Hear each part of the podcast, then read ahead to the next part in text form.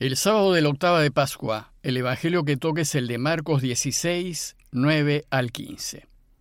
Jesús, resucitado al amanecer del primer día de la semana, se apareció primero a María Magdalena, de la que había echado siete demonios.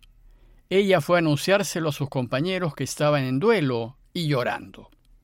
Ellos al oírle decir que estaba vivo y que lo habían visto, no le creyeron. Después se apareció en figura de otro a dos de ellos que iban caminando a una finca. También ellos fueron a anunciarlo a los demás, pero no les creyeron. Por último se apareció Jesús a los once cuando estaban a la mesa y les echó en cara su incredulidad y dureza de corazón, porque no habían creído a los que lo habían visto resucitado, y les dijo, Vayan al mundo entero y proclamen el Evangelio a toda la creación. El texto con el que se termina esta octava de Pascua y con el cual cerramos la primera semana de las celebraciones pascuales es el relato final de todo el Evangelio de Marcos.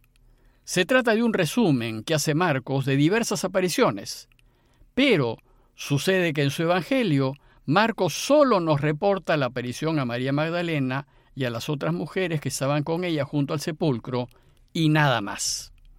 Y sin embargo, al final de su obra, nos presenta este resumen que les acabo de leer.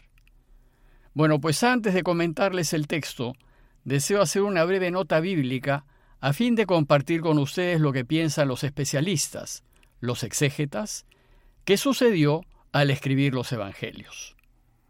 Lo que sabemos con bastante certeza es que Jesús murió en el año 30 después de Cristo. Y Marcos, el evangelio más antiguo que tenemos, se estima que fue escrito en torno al año 65 a 70 después de Cristo, es decir, al menos unos 35 años después de la muerte de Jesús. En los otros evangelios, la distancia es aún mayor. Por ejemplo, se estima que Mateo y Lucas se escribieron en torno al año 90 y que Juan se escribió en torno al año 100. Esto significa que cuando la Iglesia empezó su vida activa, inmediatamente después de la resurrección de Jesús, no había evangelios, pues estos aún no se habían escrito.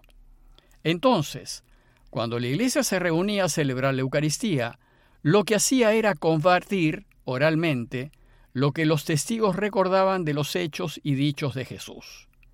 Pero a la vez, buscaban en las escrituras judías es decir, en el Antiguo Testamento, que era el único material escrito que tenían, textos que pudiesen iluminar lo sucedido con el Señor. Y en concreto, de la buena noticia de Jesús, lo que había era un compartir oral, que se apoyaba en la memoria de los testigos. Por tanto, aquellos que fueron testigos y que contaron lo sucedido, se convirtieron en fuente de tradición. Pero, como se podrán imaginar, la memoria, además de frágil, no es precisa, y la buena noticia de Jesús se transmitirá con algunas diferencias y distorsiones, a causa del problema del teléfono malogrado que sucede en toda transmisión oral. Además, el recuerdo compartido de los dichos y hechos de Jesús en las Eucaristías se fue complementando y ampliando con las reflexiones que fueron haciendo las comunidades de la Iglesia acerca del mensaje. Y algunas de estas reflexiones posteriores fueron a pasar a formar parte de los futuros evangelios. Bueno, pues por diversas razones, entre ellas por la necesidad de unificar el anuncio del Evangelio y debido al fallecimiento de los testigos directos, la Iglesia vio la necesidad de poner por escrito la buena noticia a fin de conservar su memoria. Por ejemplo, Pedro murió en Roma en torno a los años 62 y 64, y otros también murieron. Y esto hizo que se apurase la puesta por escrito de lo que se enseñaba y de lo que se compartía en las Eucaristías. Y es así como aparecen los Evangelios. Entonces, cuando los evangelistas decidieron escribir sus obras, lo que hicieron fue recopilar todas las tradiciones que pudieron encontrar acerca de los dichos y hechos de Jesús que circulaban entre las diversas comunidades y que habían sido transmitidas oralmente, y luego ordenarlas, según sus esquemas catequéticos, siguiendo un orden cronológico, de forma que si bien son enseñanzas de Jesús, dan la impresión de ser biografías. Mateo y Lucas tuvieron a la mano el Evangelio de Marcos, que es anterior a ellos, y van a tomar de Marcos información para sus propios evangelios. Por eso es que los evangelios de Marcos, Mateo y Lucas se parecen bastante. Pero hay que saber también que Mateo y Lucas tuvieron sus propias fuentes. Dicho esto, paso a comentarles el Evangelio de hoy a fin de que lo puedan reflexionar. Muchos especialistas opinan que este relato es un añadido posterior a Marcos, e incluso que fue escrito por una mano distinta a la del Evangelio de Marcos. Sin embargo, la Iglesia desde sus inicios ha considerado este relato como parte del Evangelio de Marcos y por tanto canónico. En todo caso, este texto es un bonito ejemplo de lo que hicieron los autores evangélicos. En este caso, el autor recogió diversos relatos de diversas apariciones de Jesús y decidió incluirlos en la obra de Marcos a modo de conclusión. Pero si se fijan, el texto que les he leído no nos resume todas las apariciones, sino solo aquellas que llegaron a manos del autor y que seguramente en su comunidad se compartían. El texto empieza relatándonos la primera aparición de Jesús el día de su resurrección. Dice Marcos que Jesús, que había resucitado al amanecer del primer día de la semana, se apareció primero a María Magdalena, de la que había echado siete demonios. De esta mujer, oriunda de Magdala, Marcos nos dice dos cosas. Primero, que ella había sido una gran pecadora, pero no necesariamente significa que haya sido una mala mujer. Puede ser que tal vez se haya tratado de una persona muy, muy enferma y que Jesús curó. Y la manera de decírnoslo es contarnos que Jesús echó de ella siete demonios. Recuerden que en el pensar de la gente, los enfermos eran pecadores y estaban endemoniados. Y después de encontrarse con Jesús, esta mujer se convirtió en una apasionada discípulo suyo.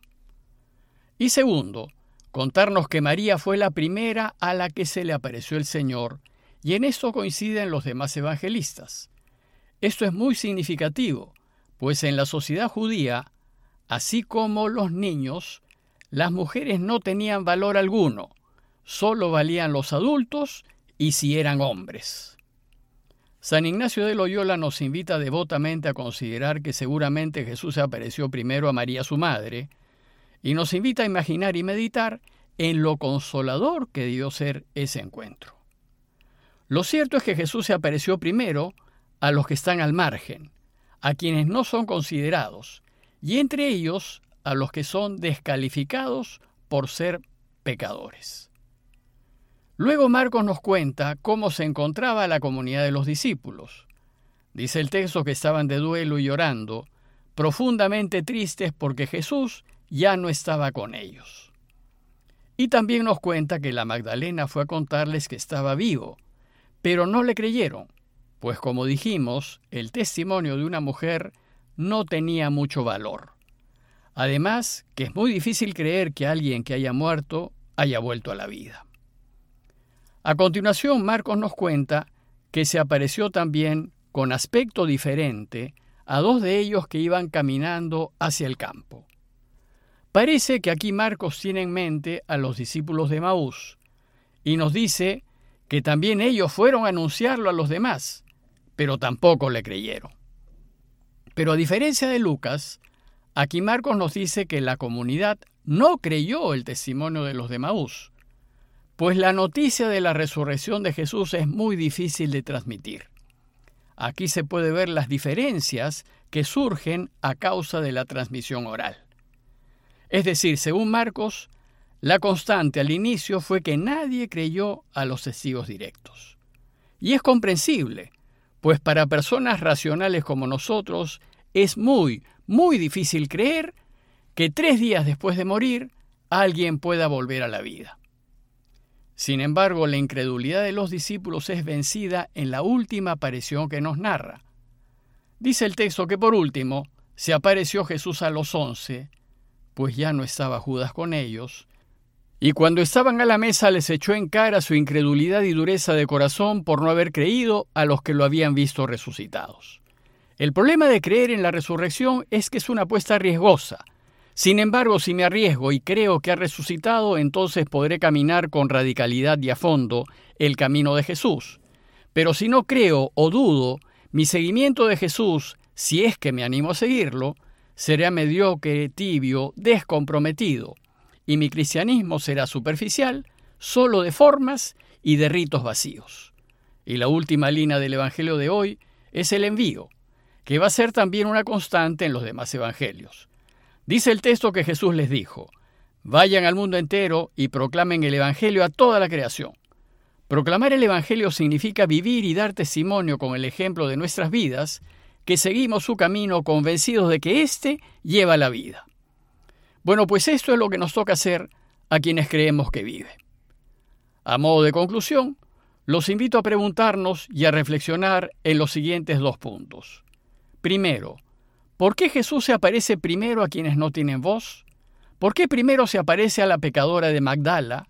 ¿Por qué se aparece primero a Juan, el más jovencito de los discípulos? ¿Por qué Dios tiene esa preferencia? ¿No será que nos está enseñando que preferir a quienes están al margen debería ser también nuestra preferencia?